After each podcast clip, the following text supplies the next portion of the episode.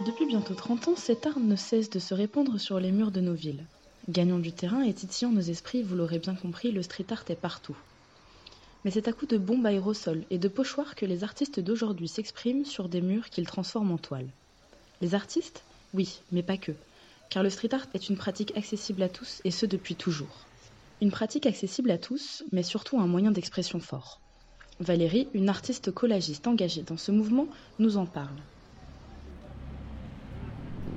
Le street art, euh, c'est un art euh, pas conventionnel, on va dire, euh, qui n'a rien à voir avec les apprentissages qu'on a pu faire dans les écoles au départ.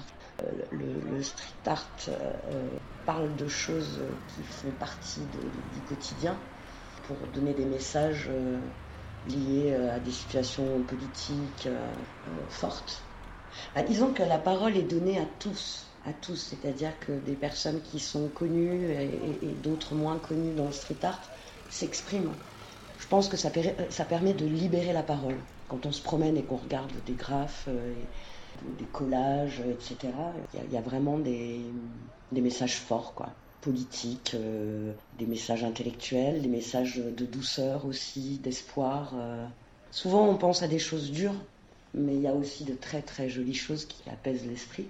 Et le fait que les gens puissent en profiter sans être obligés d'aller payer dans les musées par exemple, je trouve ça génial. Mais ces messages dont nous parle Valérie, ils ne plaisent pas à tout le monde. En effet, certains pensent qu'il s'agit plutôt de vandalisme ou de dégradation de biens publics ou privés. Heureusement, les avis divergent et Mia, 12 ans, n'est pas de celui-ci. Je pense pas que ce soit du vandalisme, parce que si c'était du vandalisme, ce serait pas aussi beau. Ça formerait pas quelque chose. Alors, les street artistes continuent leurs activités. Rien ne les arrête et tous les moyens sont bons pour se faire entendre.